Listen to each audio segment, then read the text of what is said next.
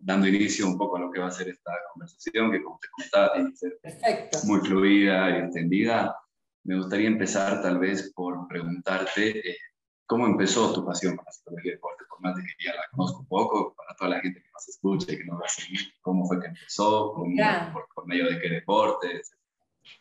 Eh, eh, eh, bien usaste la palabra como la pasión, ¿no? La usaste bien porque en realidad yo soy de, de, un club de Avellaneda acá, un club de Avellaneda que es conocido mundialmente porque es el rey de copas, entonces, no es que, no, ese rey de copas es conocido. Pero lo cierto es que yo no, me, no, no, no, era una de esas personas muy fanáticas, porque en mi familia no se consumía tampoco esto. Eh, pero sí con el correr del tiempo, yo tuve que trabajar en una institución para poder bancarme la carrera, entonces eran ahí muy futboleros, ¿no? Entonces, eh, eh, empecé a, como a consumir y fue un costado que me gustaba mucho, por lo menos el fútbol. Y cuando terminé la carrera, como creo que nos debe pasar al 90% ¿no? de los que egresamos de una carrera, decimos, ¿y ahora? ¿No? ¿Y ahora qué? Yo no tenía mucha idea de, de dónde, hacia dónde, ¿no? Como eh, la motivación, esto de hacia dónde voy, sabía que no quería, que no quería. Y bueno, fui probando cosas y un día eh, encuentro un libro, en, realidad hojeando un diario un domingo, de esos domingos distendidos que uno tiene en familia, eh, encuentro que habían largado por allá por el 99 un libro que era con la cabeza hecha pelota de un colega argentino. Marcelo, claro. Al otro día, eso fue un domingo, el lunes estaba en una librería, lo compré y lo empecé a leer, lo empecé a leer, dije, esto quiero hacer, es esto lo que quiero hacer. Le escribí al autor en ese momento, que me contestó al tiempo, me contestó, me dijo, ¿vos querés hacer esto? Sí, bueno, tenés que estudiar. ¿no? Y ese, para mí eso es un, legado, hay que estudiar. Y me pasó el teléfono eh, de, de, otra colega, también, que era la presidenta de, de, no era ABDA en ese momento, era AMPD, que era la metropolitana, que es Nelly Cafré, que es conocida, la psicóloga de Las Leonas. Me puse en contacto con ella y me explicó cómo era el curso de formación y ya me anoté y ya arranqué y ya no paré nunca más. De hecho, terminé ese curso, que fue en el año 2000, y me invitaron a ser parte de la asociación y ahí pasé de nada, de, de, alcanza pelotas, como quien dice, ¿no? Y, fui eh, aprendiendo, colaborando, participando, y bueno, llegué hasta a la presidencia, estuve 20 años en la asociación y llegué hasta la presidencia eh, que se terminó el año pasado. Así que imagínense, empezó por un lugar casi inesperado, pero con una firme convicción. Yo estaba segura que eso tenía que ver conmigo, porque se habían como alineado varias cosas. En esto del trabajo que yo empecé a seguir eh, a mi equipo, porque yo iba a ver Independiente, yo terminaba de trabajar un viernes, empilchadita, traje, todo así, me iba a la cancha, ¿no? domingos a la cancha, sábados a la cancha. Y un día, un bendito día, un jugador eh, empezó a buscar a una persona que lo había insultado. Entonces, eh, eso fue como el, el, ¿no? el nexo. Yo dije, ¿qué está pensando este chico? ¿No? Porque está bien que había poca gente, pero no tanta como para buscar a la persona que lo había insultado. Eh, y ahí, se, ahí coincidieron los hechos, ¿no? que yo ya estaba en sintonía, apareció el libro, apareció el, el, el autor, por supuesto, que me haya respondido fue un golazo, que me haya puesto en contacto con Nelly, otro golazo.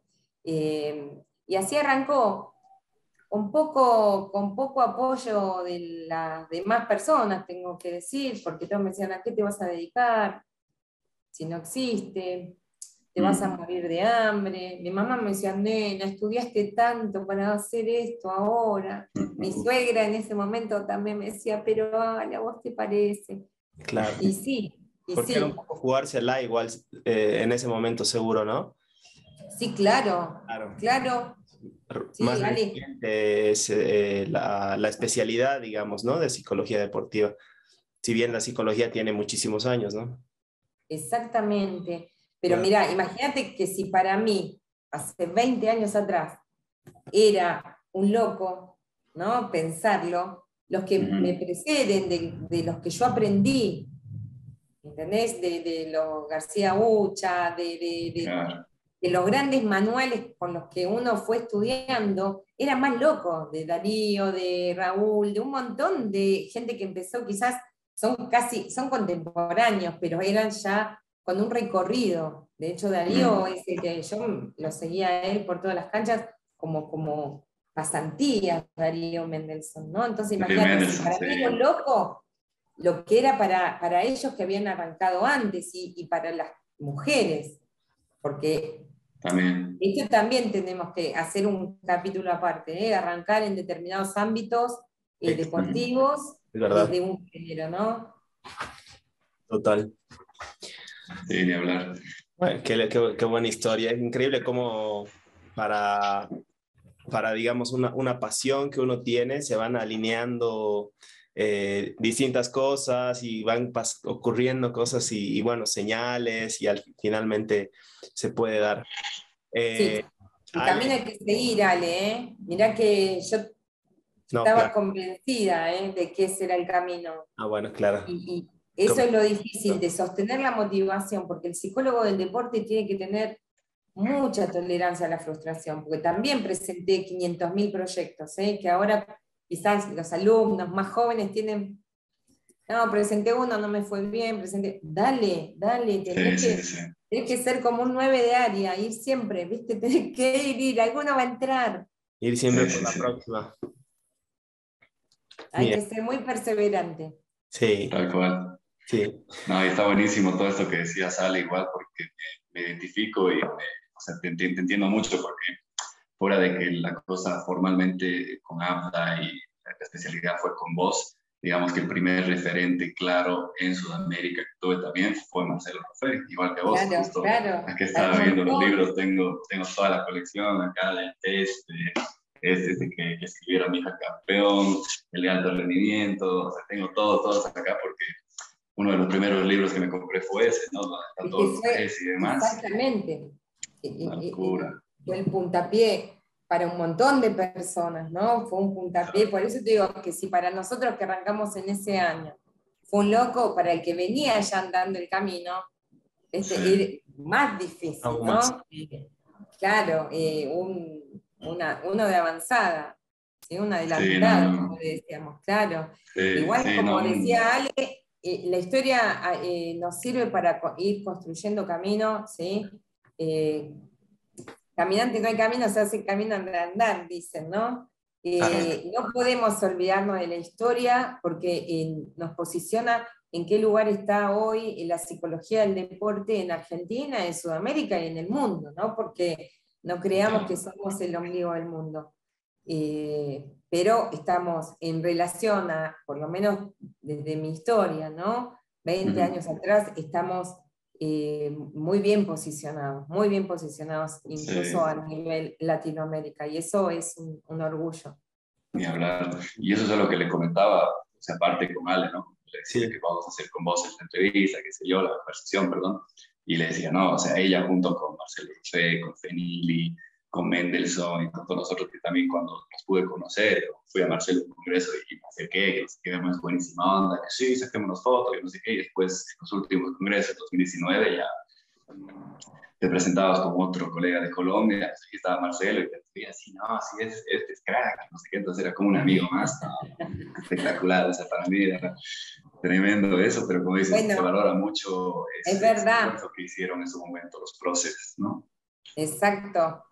Mira, cuando nosotros fuimos eh, también como equipo de ABDA al, en el 2017, la, la, la International Sport eh, eh, Psychology hace cada cuatro años como el mundial ¿no? de psicología del deporte.